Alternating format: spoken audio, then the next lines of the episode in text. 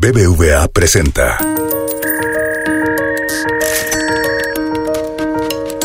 Peras y manzanas con Valeria Moy.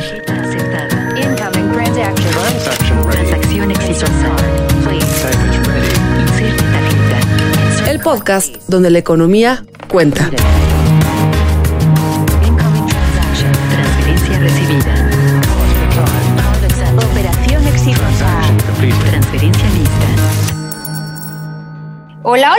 A un nuevo episodio de Peras y Manzanas. Soy Valeria Moy y sí, perdón, les pido una disculpa. Vamos a seguir hablando sobre energía. Parece que todos los peras y manzanas de este mes van a ser sobre el mercado eléctrico, sobre la reforma energética, sobre Pemex. Pero bueno, son temas que están sobre la mesa y que me parece importante que podamos entender de perdida para tener una discusión un poquitín más informada.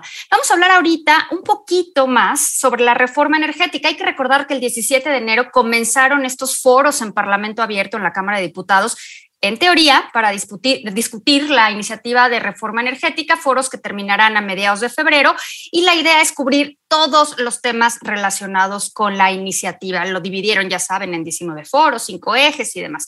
La idea de estos foros es que podamos todos, en teoría de nuevo, analizar la reforma. Y bueno, como creo que no todo mundo sigue los foros de Parlamento Abierto que además no creo que sea prudente que lo hagamos porque estamos viendo cada cosa más extraña en esos foros, yo quiero contribuir desde Peras y Manzanas explicando otra vez algunos puntos importantes de esta reforma, de esta iniciativa de reforma energética que se está planteando. Y bueno, sobre este tema vamos a platicar con Monserrat Ramiro, economista, excomisionada de la CRE y que entiende este mercado, pues como pocos y que además los puede explicar perfectamente. Monse, bienvenida, me da mucho gusto tenerte aquí de nuevo. Igualmente, hola, buenos días. Oye, a ver, resúmeme, te voy a pedir el resumen del resumen del resumen. Ahora sí que como si te pidiera un PowerPoint, necesito que me digas en tres bullets, en tres grandes aspectos, cuáles son los principales puntos de la reforma energética. Ok. Primero, CFE como único suministrador, es decir, CFE como el único que puede vender energía a los usuarios finales. Dos, despacho, que el despacho dependa de quién produce la energía. Y despacho lo que quiere decir es qué plantas se suben a las redes de transmisión y producen la energía que nos llega a nuestras casas. Y tres, eh, el Estado mexicano como el responsable o como el único responsable de la transición energética. Ok, vamos uno por uno, ¿te parece? Uh -huh. Vamos en el primero. En el primero mencionaste CFE como único suministrador. Y yo aquí quiero hacer una aclaración, porque para la mayoría de la gente que supongo que nos escucha, pues CFE es el único administrador. O sea, yo nunca he recibido un recibo que no sea de CFE. Cuando veo mi re, toda la relación que puedo tener desde mi casa o desde mi pequeña oficina con el sector energético, con el sector eléctrico, es CFE. CFE, CFE, CFE. Entonces, cuando me hablas del único suministrador, yo te digo, pues para mí es el único suministrador. ¿Cuál es el problema? Porque, y ese es justo el problema, el que ni siquiera seamos conscientes que podemos comprarle a alguien que no sea CFE es el problema de fondo. Pero yo no puedo. No, pero espera. El punto es, hoy no podemos porque la ley como está, existe una figura que se llama CFE suministro básico. Y el suministro básico le da la energía a los consumidores que tenemos poca demanda, a los residenciales y a los comerciales o industriales chiquitos que consumen poca energía. O sea, la papelería, la tiendita, la panadería que está aquí escuela. cerca de mi casa. Ok. Correcto. Entonces, eso desde mi punto de vista tiene algunas ventajas que después podemos hablar y, y desventajas que es no tener la libertad de optar por otra opción. ¿no? Pero digamos, la, la, gran, el gran consumo eléctrico, los industriales, los comerciales grandes, eh, tienen la posibilidad de ir a una cosa que se llama un suministrador calificado o ir directamente al mercado a comprar la energía que requieren con las condiciones que la requieren. Por ejemplo, eh, hay muchos procesos eh, de manufactura que hoy en día necesitan cumplir con una cuota de renovables, es decir, mi producto que yo te vendo está hecho a partir de energía renovable.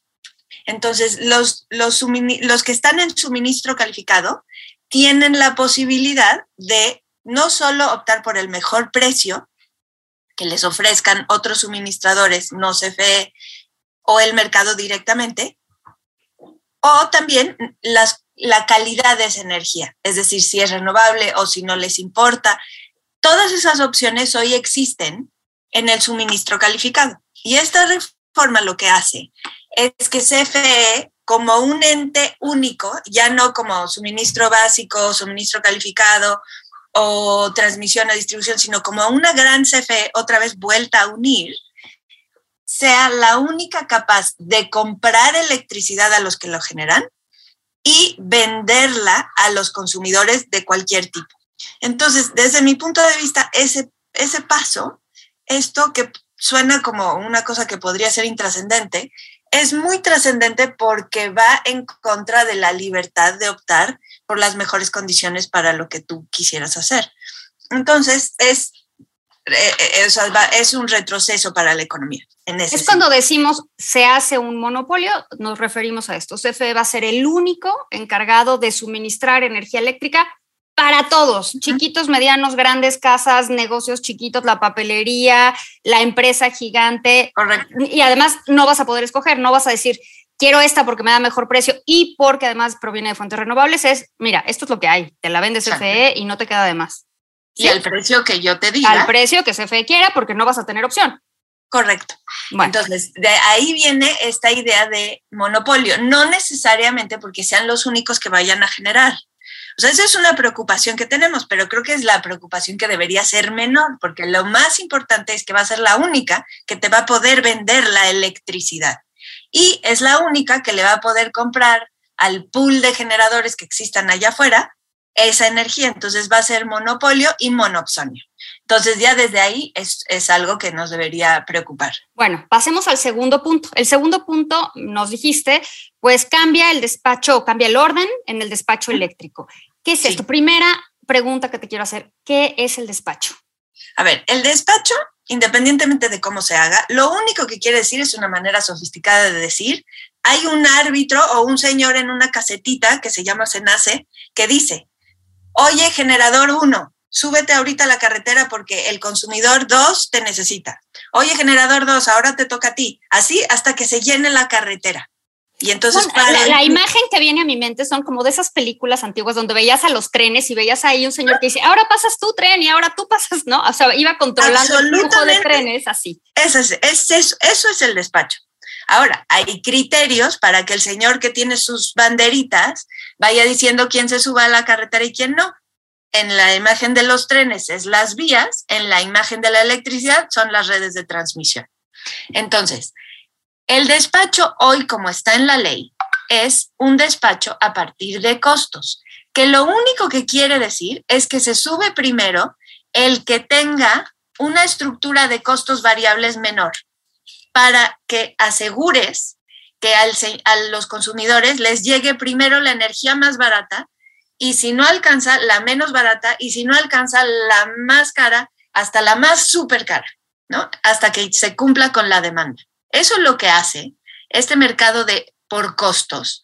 Lo que tiene en mente no, no tiene nada que ver con las rentas para los participantes de la industria en términos de la generación tiene que ver con minimizar en cada momento del tiempo, que en el mercado eléctrico es cada hora, minimizar en cada hora de cada día, de cada año, el costo de generación de todo el universo de la industria eléctrica, para que los consumidores tengamos un recibo grandes, chiquitos y regulares cada vez menor. Ese es el objetivo de un mercado de costos. Entonces, Ahora lo que se plantea es que en lugar de que el señor que te deje entrar a la carretera de transmisión te pregunte cuánto cuestas, lo que ahora te va a preguntar es, ¿quién te generó? Señor Electrón, ¿a usted quién lo generó? Si al señor Electrón lo generó la CFE, lo van a dejar subir primero. No importa si ese electrón es más limpio o más sucio, no importa. Esa, es, y, y si es más caro o es más barato, eso no interesa. Lo que va a interesar es quién te generó. Y si te generó CFE, entras hasta que se llene para la demanda. Y si la demanda se satisfizo y ya no entraron electrones limpios y más baratos, no importa, porque los que dejamos subir primero fueron los electrones de la CFE. A ver, espérame, espérame, porque lo que tú me has explicado en otras ocasiones es que los electrones de la CFE son los más caros. Sí. Entonces, básicamente lo que me estás diciendo ahorita es que se va a cambiar el orden, porque hoy, como normalmente eh, funciona, según lo que yo entiendo, es que entran esos electrones los más baratos, que no suelen ser los de CFE. Normalmente entran electrones que producen unos generadores por ahí que suelen ser más baratos que CFE y CFE suele entrar al final. Es correcto. Únicamente por costos. Entonces, lo que me estás diciendo es que lo que se propone es casi, casi que invertirlo. Ahora va a entrar CFE, que además resulta que es el más caro. Sí. ¿Y cuál es la idea de esto? Como, Eso o sea, es ¿por, qué, ¿Por qué incontrovertible. nos interesa esto? Pues no lo sé, o sea, eso hay que preguntarle a los que proponen la, la reforma. Y ese es, creo que el argumento más importante de todo este asunto. Más allá de si se considera que las economías estatizadas son correctas o no, si funcionaron en el siglo XX, no nos importa. El punto, el único punto que me parece incontrovertible y con muy poco margen de discusión es, ¿queremos ser un país en donde la energía más barata sea la que primero se consume, sí o no? Si es sí, este orden del despacho es completamente incorrecto. Porque CFE hoy es el generador, sus plantas de generación son las que tienen los costos más altos de todo el universo de generadores en la industria eléctrica mexicana. Ahora, nos van a decir, no, pero es que tú lo que no estás diciendo es que CFE tiene todas las hidros. Sí, primero, no llegan ni al 10%. Segundo, el agua tiene siempre un costo de oportunidad mucho más alto que, porque digamos, tenemos que atender las necesidades humanas y luego las necesidades del riego. Entonces, el, su costo no es eh, eh, cero como lo plantean.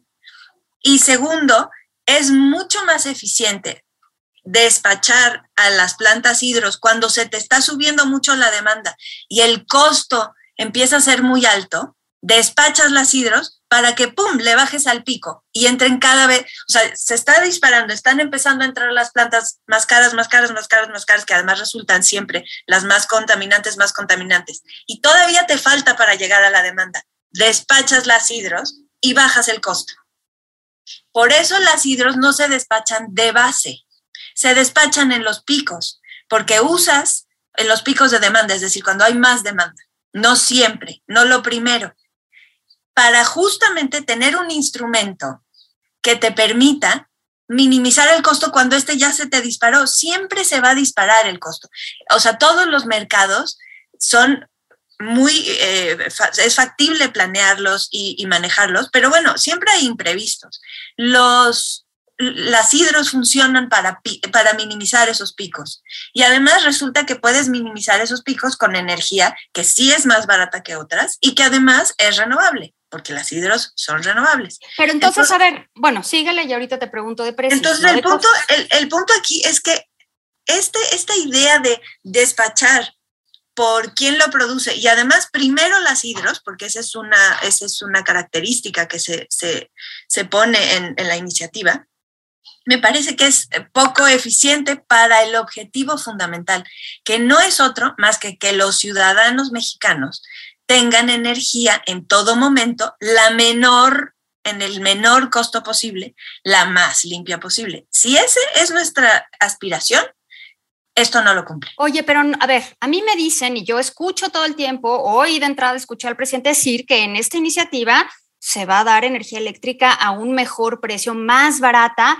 a los mexicanos. Tú me estás diciendo algo pues que no va en ese sentido, que va a ser no. casi casi que al revés, ¿no? Sí, no, sin duda. Digo, siempre existe la posibilidad de que lo que esté diciendo el presidente no es que vamos a tener un costo más barato que el que hoy tenemos, sino que se van a usar más recursos públicos para que a los consumidores nos cueste menos. O sea, subsidiar.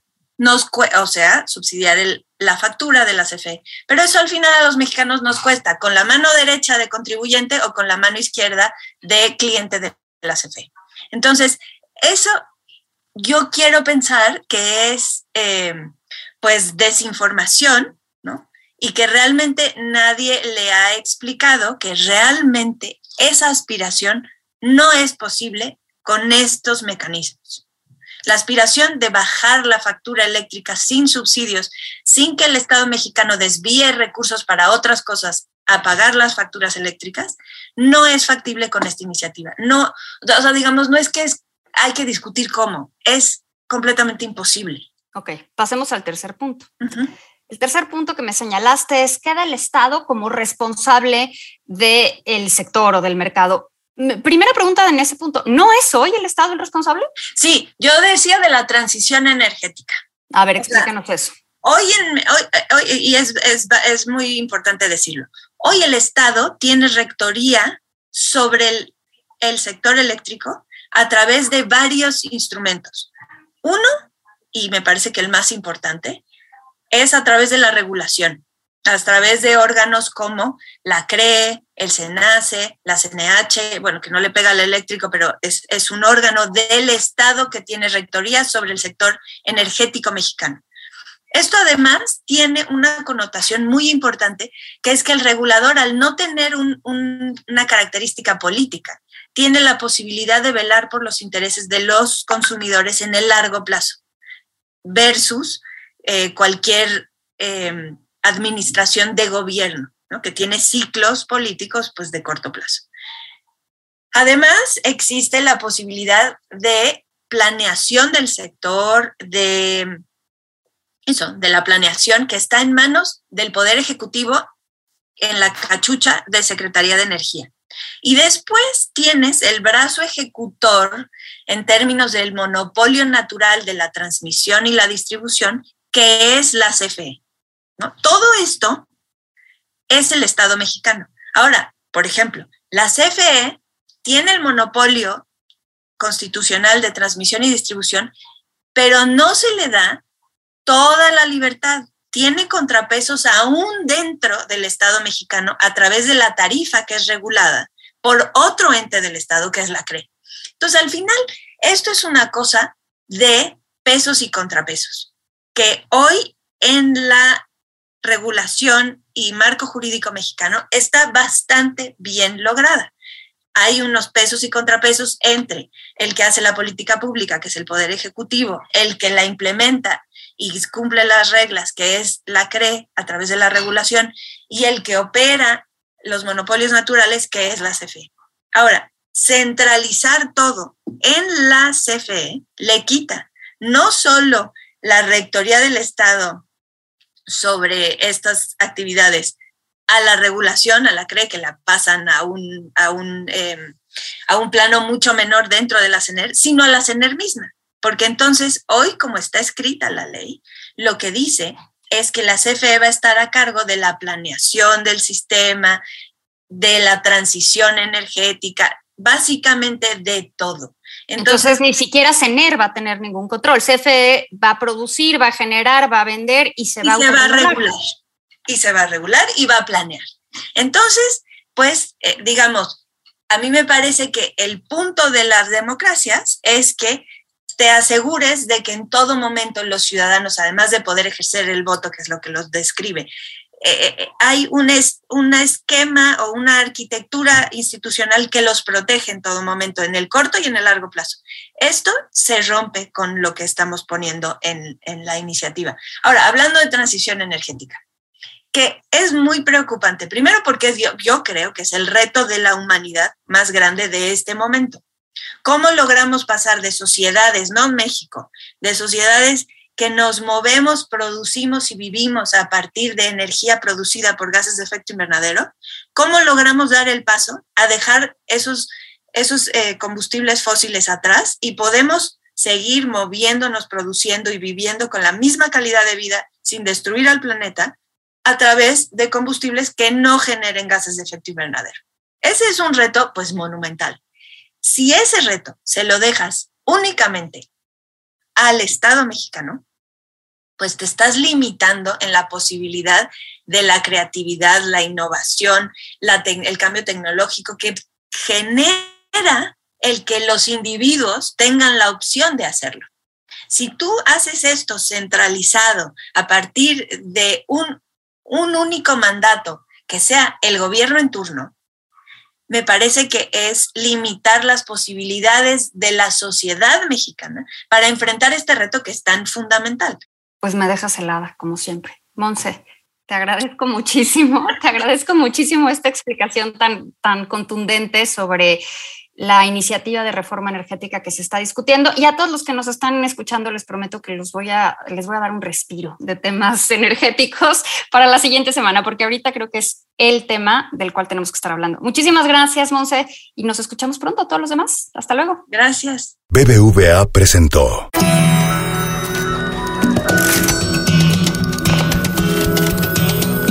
Peras y manzanas con Valeria Moy. Dirección y conducción del programa Valeria Moy.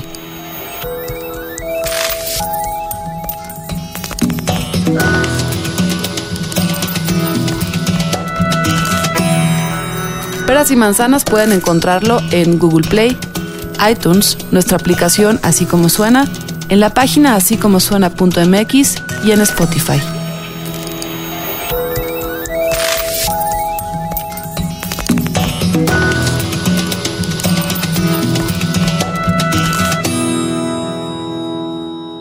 Gustó Peras y Manzanas? Escucha todos nuestros demás podcasts. Puedes escuchar las historias que hacemos en Así como suena. Puedes reírte con Gis y Trino en La Chora Interminable. Búscanos en así como en Spotify, en iTunes y en Google Podcast.